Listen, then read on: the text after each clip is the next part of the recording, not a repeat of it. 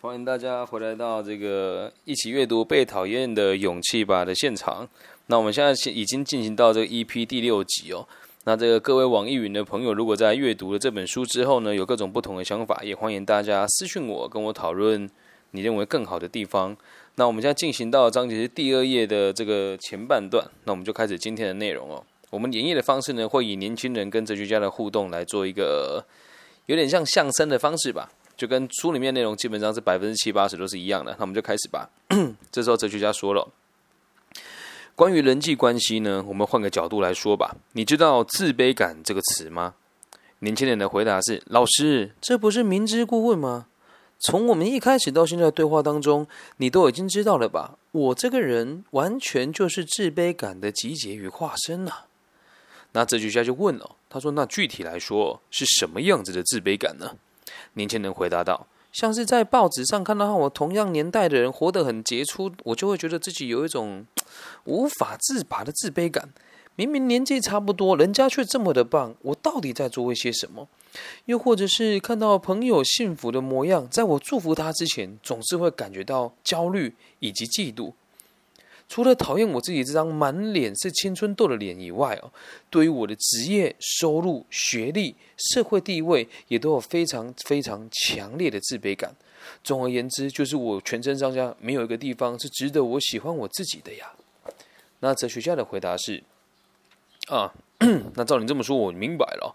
那顺带一提哦，像你刚刚的话里面有说这个自卑感，其实呢，这个词呢，最早是由阿德勒。开始的，在阿德勒所使用的德文当中，“自卑感”这个词呢，可以拆成三个部分。第一个部分叫价值，第二个部分叫较少，第三个部分叫感觉。也就是说，感觉自己的价值比较少，就是自卑感。自卑感这个词跟自我的价值判断是相当有关的。比如说，自己是没有价值的。自己的价值就只是这样子而已啊！那年轻人就说：“嗯，那如果是这种感觉的话，我很清楚啊，我本身就是这个样子啊，每天不断的自责，觉得自己真的连活着的意义都没有啊。”哲学家的回答是：“嗯，那接下来我们来好好的讨论一下关于我眼中的自卑感吧。当你第一次看到我的时候，你的第一印象是什么呢？你不用顾虑，直接说出来吧。”然后年轻人说：“嗯，我觉得你比我想象的还要矮一点点。”哲学家的回答是这样哦：“我的身高只有一百五十五公分。据说阿德勒呢也就这么高而已。过去的我也大概是到你这个年纪啊，曾经啊一直为自己的身高而烦恼，觉得如果自己可以跟别人一样高的话，就可以让某些事情有所改变吧，说不定可以活得更加的幸福跟快乐。”于是啊，有一次呢，我就把这个想法提出来跟我的好朋友来讨论哦。结果他竟然说了一句“无聊”。接着他说：“你变那么高要做什么呢？你拥有的是让人家放松、无拘无束的能力。”诶，确实是这个样子哦。通常身形高大的男子啊，有时候会给对方一种压迫感。如果是个子比较小的我呢，很容易的可以让对方卸除心防。他让我了解到，不管。对我周遭的人来说，小个子这件事情呢，都是受欢迎的。任何人都会觉得小个子是比较受欢迎一点的嘛，毕竟是没有压迫感的嘛。也就是我的价值得到了转换。那现在我已经不会再对自己的身高而感到烦恼了。重要的是哦，我这个一米五的身高并没有低人一等。就事实上看来，它并没有欠缺或不如人的地方。虽然身高迷你。确实是比平均值还要低那么一些些的，哦。那加上这个数字呢，还是客观测量的，乍看之下难免会觉得有点差劲。但是问题在于，我赋予这个身高什么意义，给他什么样子的价值？对自己身高所感受到的，不过就是跟他人比较，也就是人际关系所产生的一种主观的自卑感。如果没有其他人存在，我想我应该不会意识到自己身高的问题。现在。同样因为种种自卑感和痛苦的你，我希望你能够明白，这些都不是客观的自卑感，而是一种主观的感受。就连身高这样子的问题呢，都还是得回到主观的认定上。这时候一定会有朋友问啊，年轻人也这么问了。他说：“所以你的意思是，这些折磨我们的自卑感，并不是客观存在的事实，而只是主观的解释吗？”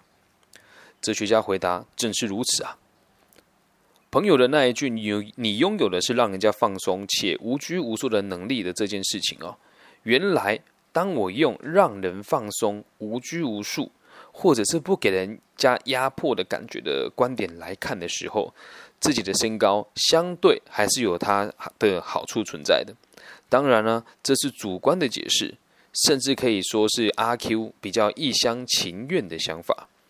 不过呢，主观呢有一个好处，就是可以任由自己选择，到底要把自己的身高当成缺点还是优点，全都交给你的主观意识来决定。也因为如此，我们才有办法自由的选择。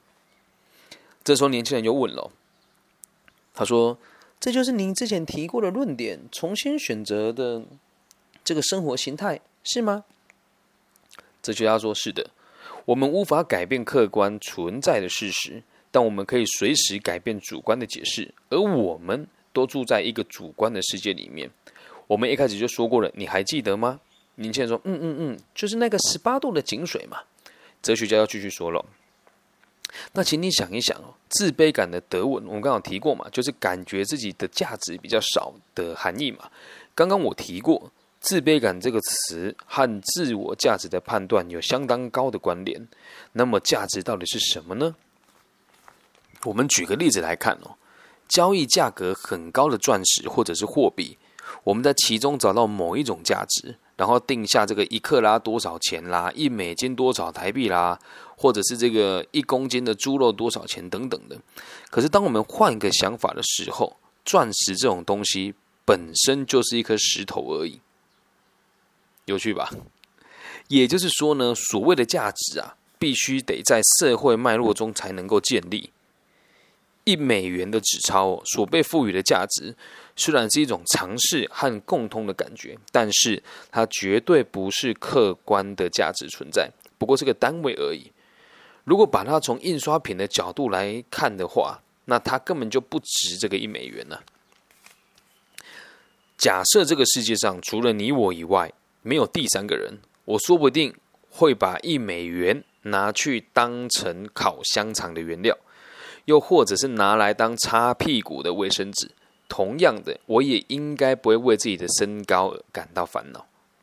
说穿了，价值的问题到最后也都是会回归到人际关系，所以所有的烦恼都是人际关系的烦恼。这样能够理解这个词哦，很有趣哦。我们说这个这一章的重点就是自卑感是你自己认定出来的，而你的价值呢，也是由你自己认定出来的。站在我自己做教育的角度哦，很多人都会认为我的想法很阿 Q。就比如说我自己有个小小的协会，什么事都我一个人做，我不喜欢跟别人合作，因为我觉得很多人做事非常的没有效率。但是会有很多人说李庚希这个人格局不够，自我又自私。但在我的世界里面，我主观认定是他们做事情太笨。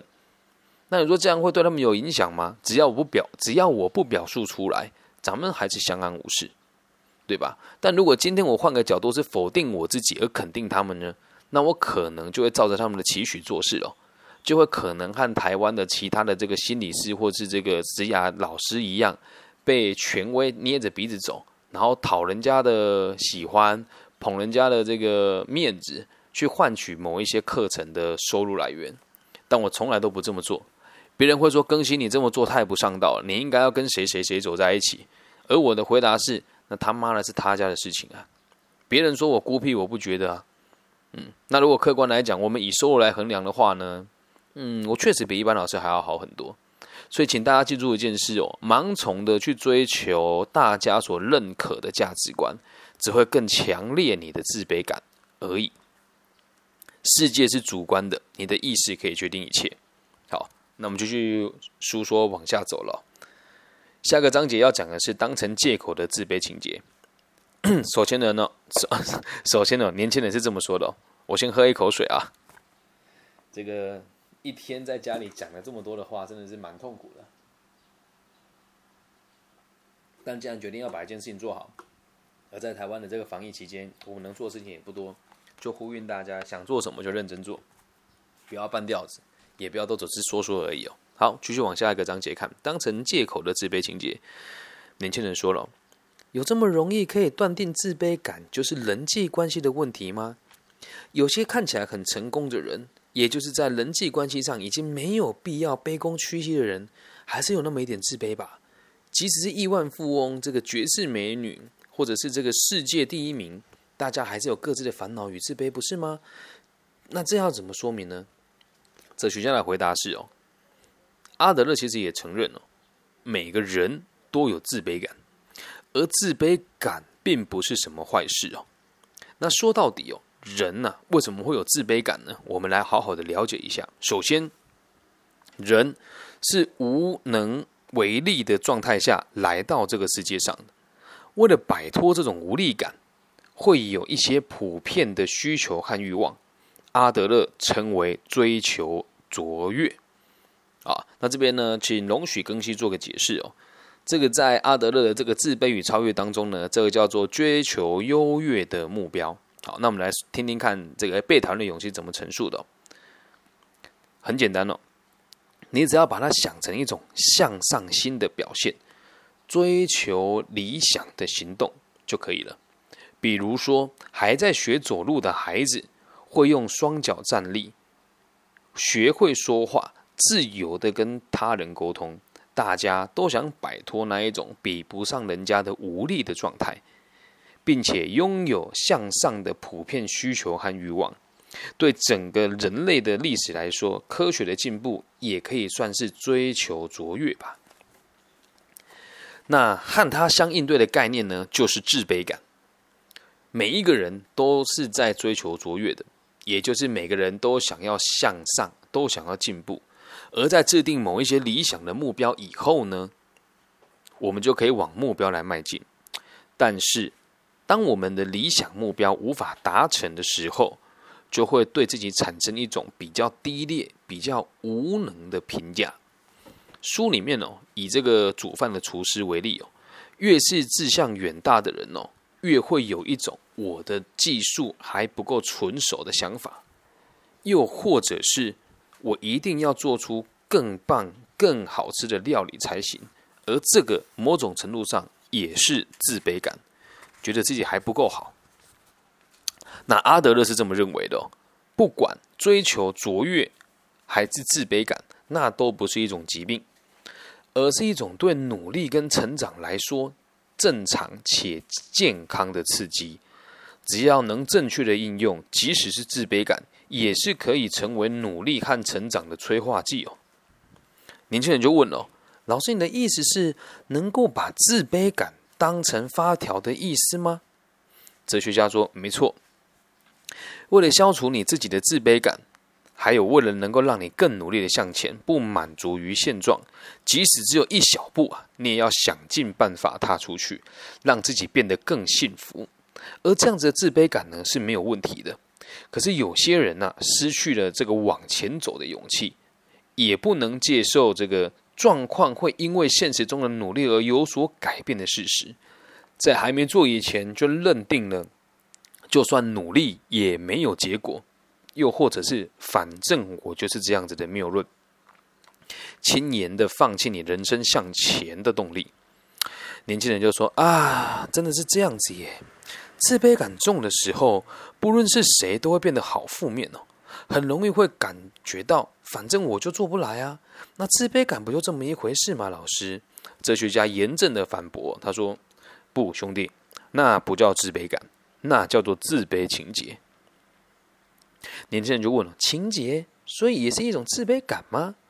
哲学家说：“现在啊，一般人常常把情节当成与自卑感的同义词在使用哦。例如哦，我对自己的这个单眼皮有自卑情节，或者是他对他的。”自己的学历有自卑情节这样子的说法，但完全是误用的哦。情节这个词呢，表示是比较复杂的，而且是一种导错的心理心态，和自卑感没有关系哦。情节的用法，就像弗洛伊德所提出的恋母情节，对于父母亲有自己同性别的那一方，怀有一种导错反抗的心理。什么叫反抗呢？就是我对这件事排斥的嘛。同样的，自卑感和自卑情节也是可以区分出来的，是不能混淆的哦。自卑感本身没有不好，这个部分刚刚我们说过了吧？就是它也是一个让我们能够向前的一个最好的感受。就像阿德勒说过的，自卑感可以成为努力或是成长的契机。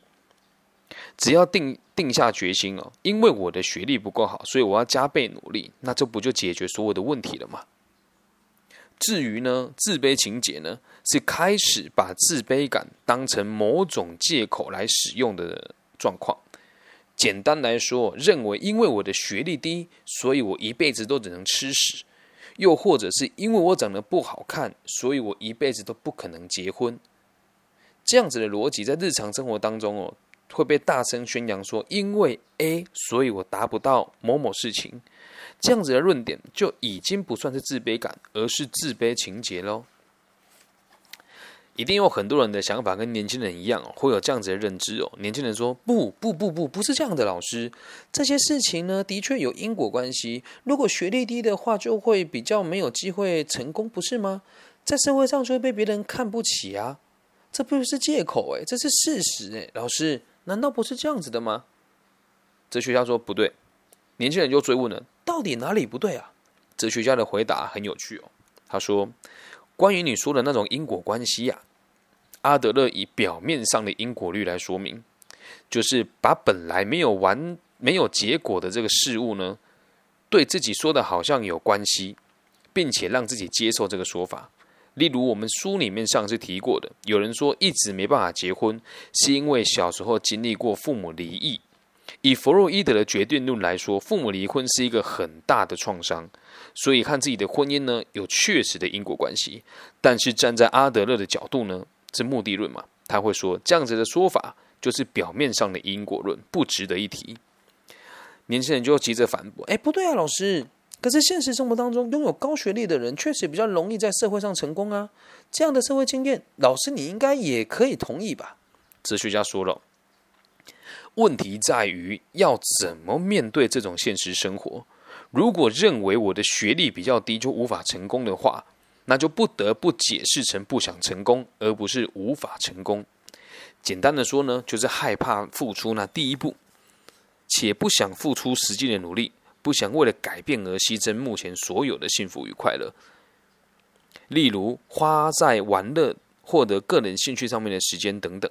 这就是缺乏改变生活形态的勇气，所以对目前的状态，即使感到有些不满或者是不悦，却还是觉得维持现况比较轻松愉快，很有趣吧？其实来做个简单的中诊哦，就是在我生涯规划的这个五年的经历哦，还有这个从以前在从军的时候担任这个心理辅导老师的这个经验哦。大部分的人呢，无法成长，都是因为自己无法跟过去割舍。一个人要彻头彻尾的成长跟改变，就必须得跟过去错误的人事物说再见。就像现在在现场的听众朋友，也有几位是正在经历这个过程当中。我会很常用开玩笑的方式是：你跟那一群不上进的弱智混在一起，你怎么能够期待自己能进步呢？有人的回答是：我想要帮助他。天哪！一个家伙选择智障的生活，你怎么帮助他，他就还是智障啊？能够理解吧？所以成长最可怕的不在于你付出行动哦，这里面有个很深层的恐惧，是来自于你根本不敢放下过去，你根本无法接受过去学习到东西是错误的。这个东西如果不改变，你就很难理解自卑感跟自卑情节的关联。因为一直以来，我们都会受这种教育所引导，就是我们要好好读书才会有好的未来。但是闹这种事情啊，好好读书就一定会有好的未来吗？那倒未必啊。应该说，你有好的生活态度，就会有好的未来啊。而在这个同时当中，大家都认为，只要不认真读书，人生就没有其他方向了。因此，不认真读书的孩子呢，通常也比较没有能力去认真工作。一定会有很多异类啊，像我自己也是，我是能读书又会认真工作的人嘛。我大学花了三年的时间就把所有的必修都给修完了。那我就悟出一个很有趣的道理哦：成绩越好的孩子哦，越没有办法在社会当中去承担压力跟追求卓越。所以往往在台湾区的这个成绩好的学生，一定一定都是进入大企业，或者是考高普考。那你说剩下我们这一群成绩不到顶尖的孩子哦，以东海大学来说，在全台湾大概排名前三十五到四十之间吧。对，如果以全部的大专院校来排名的话，那你说我们这一群孩子，难道就没有机会出人头地吗？大部分的东海大学的校友，在我这个年纪的，有赚到一点钱的，有点社会的。基础的生活的逻辑跟价值，通常都是从事业务工作，或者是自行创业。当然，有一部分也是靠着家庭的帮忙了啊。但也要跟大家理解一个一件事情是：不要拿学历当成一切的借口，也不要拿外表当成一切的借口。这说穿了，学历跟外表都是已经既定存在的事实。那既定存在的事实，我们是无法改变它的。以一个最简单的道理来讲哦。过去可以决定现在，但它无法决定未来啊。那什么会决定未来呢？就是当下。而我们今天所讨论的这个自卑感跟自卑情节，还有这个自卑感的应用哦，简而言之就是我不够好，但我愿意让我自己更好。而在刚刚我们所提到的这个生活形态当中，有很大的一部分就是在陈述，在我们现在所读的《自卑与超越》里面的这个生活风格，道理是一样的。只是用比较轻松的角度呢，来让来带大家理解。那我认为这个被讨厌的勇气的三部曲呢，读完了之后再来读自卑与超越，会相当的清楚明了。对，那这一切其实也是要回归到根本吧。在台湾，我是每天开着直播在讲这些课程跟内容的。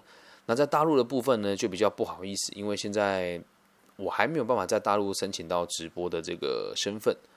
所以你们听到的节目可能都会延迟五天到六天左右，因为毕竟上传了以后呢，还得经过审核。我的账号是不能够上传我的频道的，所以也请大家就是多多体谅。那不管你是台湾的听众，还是大陆的听众，又或者是在海外的听众哦，就请大家记得一个逻辑哦。我的频道基本上现在在台湾的地区，我已经更新到了一百六十集左右了。那这些课程呢，都是免费提供给大家的。有的人会说免费的不值钱，但是我也希望大家理解一件事哦，因为我不靠这个赚钱。当然，你要给我钱，我是很乐意的嘛。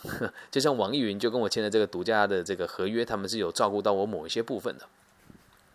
那假设你自己真的觉得学了这些东西有帮助的话，我也也来帮大家强化一下学这些东西的真正目的哦。我们学了，并不是为了让自己的生活平衡而已。而是为了可以让全人类都过得更快乐，都过得更平稳。就举一个我刚刚的例子哦，我有一个非常得意的门生，他最近呢跟我产生了一个分歧，就是他加入了某个这个在台湾很大的组织啊，而且是这个大部分都有领有证照的朋友所所组成的组织。他们在做一件事，在台湾的疫情期间呢，希望组成一个免费的线上咨询的。团队，然后让人家来参加。这一般人来讲都会说：“哇，这个机会很棒啊！乍看之下可以成为台湾前几大的这个组织的工作人员之一嘛。”但我是绝我是绝对反对的原因，是因为你会去接受这些集团的邀约，都是有强烈的自卑感。有人说：“老师，这个想法太武断了吧？”先听我分析给大家讲，然后再大家听一听事情来龙去脉。他们组成这个团队之后呢，就会有一个四五十岁的人当他们的中阶主管。而这个四五十岁中介管上面还有个六七十岁人当他们的高阶主管，所以在整件事情里面，这群年轻人已经三十几岁了，而他们却没有任何的才能能力，都是上面说了什么，他们就得做什么。而一个礼拜，他们得开两次的会议，一次都一个多小时。我就说这个事情太没有效率了吧？他说：“李老师是你自己太独断、太自以为是的，我们每一件事情都得确认的。”而且这次我已经跟你说过，你那么排斥这个团体，我也只跟他合作到就是这一次结束之后就没事。为什么你要那么反对呢？我说，因为你你你如果照我的逻辑来判断，接下来你们的会议绝对不会只开一个小时，同时这次结束了之后，肯定会有下一次的事情产生。他说：“诶，没错，我们接下来要进行什么计划了？”我说：“那就对了，从头到尾不付钱，你为他们卖命，而他们什么都不给你。”你们还会认为在这个团体里面自己是有价值的，而他们这些团体每年收了多少捐款，就像他们这次的专案呢，最少有企业专捐了最少二十万给他们，而没有任何一个人拿到一毛钱，那钱花去哪里了？而这群朋友聚在一起的时候呢，就可以被这个虚幻的名声吧，就说啊，我在这个很大的集团里面协助，并不是要攻击人家哦。台湾的疫情已经这么严重了，他们要做这个线上的课程，还要开会开三个礼拜，然后还要请艺人来做宣传。你到底在意的是人的生命，还是这个这个协会自己的宣传呢？而看不懂人就会加入是件很酷的事情啊。那在我的世界呢，我是不去加入他们；而在他们世界呢，是李根熙没有拥有这样执照，他没有资格加入我们。那你说说穿了，是我自卑还是他们自卑呢？那我拥有良好的自卑感，所以我认为自己永远都不可能改变他们，起码现在不可能。所以我该怎么做？以身作则，让他们看到，在这个疫病期间该怎么付出，才能够得到金钱、得到尊严，跟真正的去帮助别人。所以我也不怕大家知道，有很多朋友，包含这个大陆的听众，他会听完我的言论之后，会捐钱给我，有的是直接跟我拿存折。然后有的是用不同的方式会跟我说：“老师，咱们这个接下来学校有课程，那这个价格也都帮您谈定了，能不能过来帮我们服务？做这件事情会得到大家的尊重，而且是有钱有权的人的尊重。那如果你一直选择用年轻人比较穷苦的方法去攀岩附势的话，那你这辈子都只能当个狗腿子。而你要说当狗狗腿子轻松，还是自己出来外面承担这一切的责任轻松呢？”我个人认为，承担责任轻松太多了呀。起码我不用睁一只眼闭一只眼看他们做一些狗屁倒灶的事情。那有人就会讲啊，老师，你这不就是过于自以为是吗？这个世界上大家都可以选择自己的立场的嘛，为什么你那么急于去改变这些人呢？这就更尴尬了。就我现在手上的资源，可以足以让一个讲师在没有。邀约的状况之下，一个月至少收入能有台币两万元的资源可以给他，而这些人选择了忽略，继续和这一群没有什么建设性的人混在一起，然后还要去拍形象照、做行销、做广告、请艺人、请政治人物来背书自己的东西有用，那就要想到一个最可怕的点哦，如果这一群人会因为艺人代言来找你寻求帮忙的话。那你觉得他是质感高的群众还是质感低的群众呢？社会本身就有阶级的存在啊。就与此同时，你听着我的节目也是一样啊。相信大家在各大这个直播平台上也很少能够听到有人会产出这样子的课程给大家听，然后会用用无会愿意用无偿的方式，每周不是每天产出两集到三集可以让大家应用的节目，而重点是他不收钱。那他不收钱状况下有办法生存下来吗？有，因为我自己有经商，所以状况不是太差。再来第二点哦，我现在这么做的收入都已经比其他一线的讲师都还要更高了。我单指演讲这件事情跟辅导这件事情哦，那你就要看一看了。我一开始为什么敢这么做？因为我有良好的自卑感，我知道自己不够好，但我相信其他人也不会帮助我，所以我得自己努力过了，才有办法找到答案。我并不是没有跟大集团合作过，而是我知道大集团的人的心态是什么，以及会往大集团靠的人的目的是什么。所以当然了，我也不是说在否定所有一切的大公司或是这个巨大的群体，但要记得一件事：放不下过去，就是因为你有很强的自卑感。如果连自己都无法战胜的话，任何人都是无法协助你的。这样能够明白吗？所以看看你自己啊。你之所以犹疑不定、无法放下目前的东西、承认自己的错误、往前走的原因是什么？因为你害怕否定自己过去的一切。但记住一件事哦，跟某个群体、某个习惯、某个价值观说再见的时候，不代表是否定他的，只代表着你愿意接受更好的自己。至于有没有更好嘛？得自己做决定。敢为自己负责的人，通常生活都不会太差。而这个生活不会太差，并不是你会有很多钱，而是你能够理解每件事情都是可以自己掌控的，所有的胜负跟成败我自己扛。那你说其他想加入大团体的原因是什么？一对自己的价值认定不够，其次二是事情做错了可以甩锅给别人，不用负责啊。听起来很残忍也很血腥，但这就是铁铮铮的事实。大家也可以理解到，可以发现到，在各大平台上 c l u b h o u s e 上面也是一样。和我同行的老师都不大愿意跟我同台，因为看懂这些事实之后，真的很多人的价值都是可以被重新认定的。那至于我怎么认定我自己是我自己的事，在我的世界里面，我始终都是那个最专业的跟最好的。但是我会比别人有名气吗？那倒不会，因为大部分人要的生活本来就不是看清事实，而只是看起来很好而已。这样子有没有觉得很可怕？啊？所以记得一个逻辑哦，自卑感跟自卑情节是可以去调整的。良好的自卑感呢，会让你有所进步；而不好的自卑情节呢，就会让你痛苦一辈子。有些人看起来很积极、很正面，但他的自卑情节很严重，会加入大团体，出了事之后就把责任丢给大团体，说反正都不是我的错。而在团体里面有功劳之后，就跳出来说是我们大家的功劳，看起来很合作，但实际上就是互相在甩锅而已。你也想成为卓越的人吗？你也想要追求阿德勒所谓的优越的目标吗？之前有个在台湾的心理师跟我讲说，那个叫虚构的优越目标，但是他妈的我不认为啊，我觉得。我觉得我绝对有能力给这个世界正面的反馈，我不认为那是虚构的。而在台湾的合格的心理师、畅销作家里面，他们认为让世界更好，这个是虚构的目标。那你说这件事跟自卑感有没有关系呢？很值得大家自己去想一想，跟理解一下嘛。那以上呢，就是今天的全部的内容。希望大家对于这个自卑感跟自卑情节呢，有更多深入的了解。在下一个章节里面呢，我们会讨论自傲的人，同时也是感觉到自卑的，以及这个因果关系，还有如何面对人生的任务。好，那我们这集录到这边喽，谢谢大家。